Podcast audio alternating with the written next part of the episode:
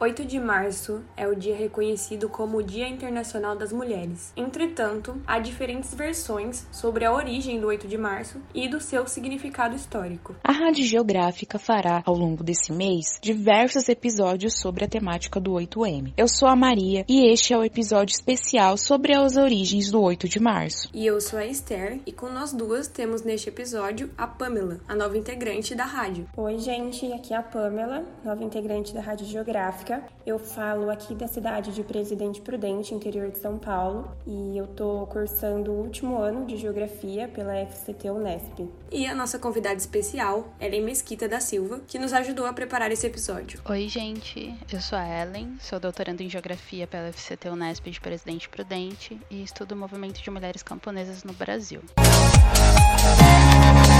Rádio Geográfica, podcast de educação ciência e cultura.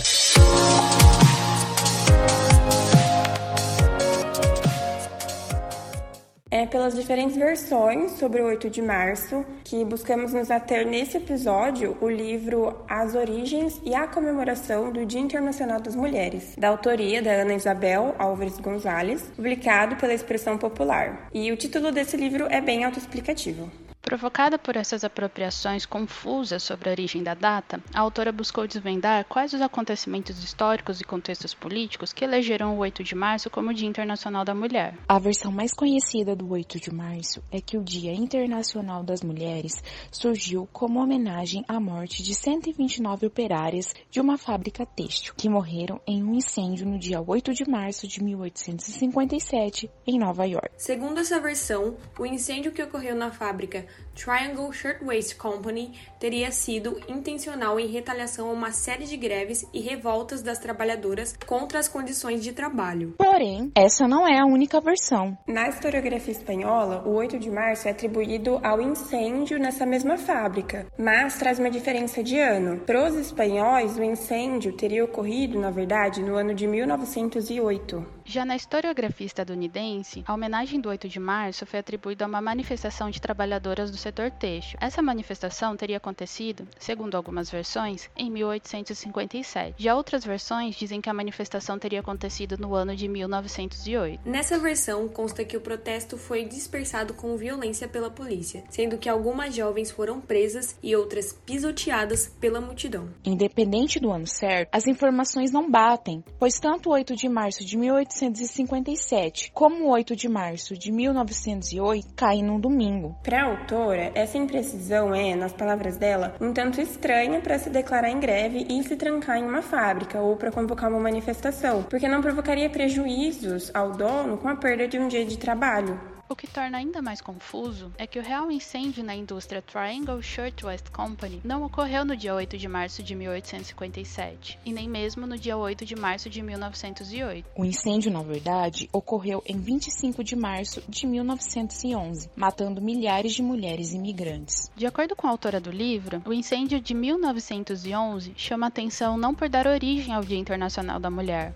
mas sim por um outro fator. O fato é que o incêndio de 1911 justamente causou a morte de operárias que haviam protagonizado, um ano antes, a primeira greve realizada exclusivamente por mulheres, que justamente reivindicavam melhorias em sua condição de trabalho. Mas afinal, qual é a origem do 8 de março como Dia Internacional da Mulher? A origem dessa data é atribuída à militante pensadora marxista Clara Zetkin. Durante a segunda Conferência Internacional das Mulheres Socialistas, que aconteceu em Copenhague no ano de 1910, Zetkin trouxe importantes contribuições sobre a organização e exploração da mulher trabalhadora. E foi nessa conferência que se discutiu temas sobre o voto feminino universal, a proteção social para mães e filhos e a aprovação de medidas para assegurar relações mais regulares e firmes entre as mulheres socialistas de todos os países. E também foram temas das questões trabalhistas, como a redução de 10 para 8 horas de jornada de trabalho, a proibição de utilização contratação de mão de obra feminina nas áreas mais insalubres, 16 semanas de licença maternidade e a aprovação de um seguro obrigatório para a maternidade. Além desses temas, Clara Zetkin propôs a criação de uma jornada anual de manifestações. Essa jornada tinha como objetivo estreitar as relações entre as mulheres trabalhadoras socialistas que estavam espalhadas pelo mundo. E três observações valem sobre a proposta da Clara. A primeira é que a proposta de Clara foi um ano antes do incêndio da fábrica. E segundo, nenhum dia ou mês específico foi definido neste momento. E terceiro, diferente do que se afirma, a data do Dia Internacional da Mulher, como conhecemos hoje, não surgiu do acaso. O Dia Internacional da Mulher foi um produto histórico da rebeldia e persistência das mulheres que cresciam na Europa e nos Estados Unidos da América desde o século XIX.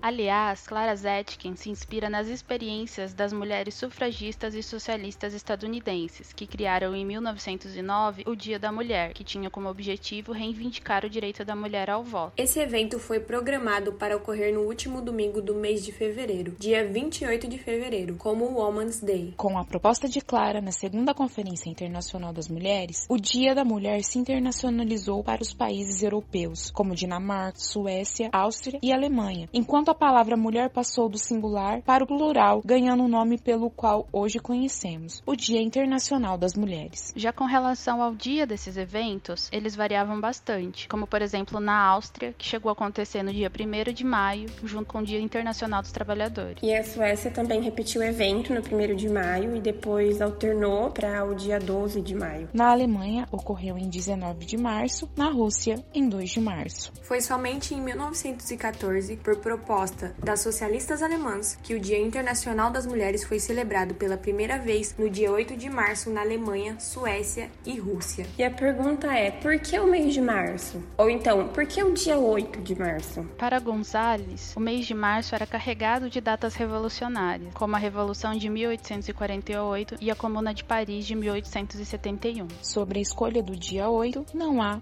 unanimidade. No livro, há uma relação com a simbologia do dia 8 de março com o contexto da Revolução Russa de 1917. Explica a autora que meses antes da Revolução estourar, as mulheres operárias de uma fábrica protagonizaram um motim no dia 23 de fevereiro de 1917, ao que corresponde ao calendário russo. O argumento que a autora utilizou é que na conversão do calendário russo para o calendário ocidental, a data do motim teria acontecido no dia 8 de março. Os acontecimentos de 23 de fevereiro de 1917 são importantes, não só porque deram origem à Revolução Russa e porque foram protagonizados por mulheres, mas também porque, como tudo parece apontar, esses acontecimentos foram os que fizeram que o Dia Internacional da Mulher passasse a ser comemorado sem mais alterações de data até hoje, no dia 8 de março. E citando a autora, a questão é se o ato de protesto protagonizado pelas mulheres foi espontâneo ou se, como nos anos anteriores, estavam simplesmente celebrando nessa data o Dia Internacional das Mulheres. Não há unanimidade para a resposta, mas o que ressaltamos nesse episódio é que a simbologia do 8 de março, desde então, fortalece ainda mais a sua relevância para o direito das mulheres trabalhadoras. Inclusive, a Organização das Nações Unidas, ONU, reconheceu a data como Dia Internacional em 1975. E o dia 8 de março não foi uma homenagem, e sim um reflexo da organização Pressão das Mulheres. Com a organização socialista e a simbologia do 8 de março, as mulheres conquistaram pouco a pouco o direito ao voto feminino e melhorias nos direitos trabalhistas em alguns países. E mesmo assim, nós mulheres ainda enfrentamos hoje diversos desafios. Por exemplo, a data foi completamente comercializada e ela foi desvirtuada do significado de sua origem. Com mensagens e presentes como maquiagem, flores e até utensílios domésticos que representam as atribuições das mulheres na sociedade. Porém, as condições em que as mulheres ainda hoje estão inseridas na sociedade de classe se expressam cotidianamente em seus corpos, seja através do machismo, do racismo, da transfobia e de outras formas de opressão. Se você se esforçasse, ficaria linda. Você nunca vai conseguir um homem agindo assim. Elas olham, cara. Elas olham e são fáceis, porque elas são pobres. Já deve uma mulher. Jamais é pra você que você não merece.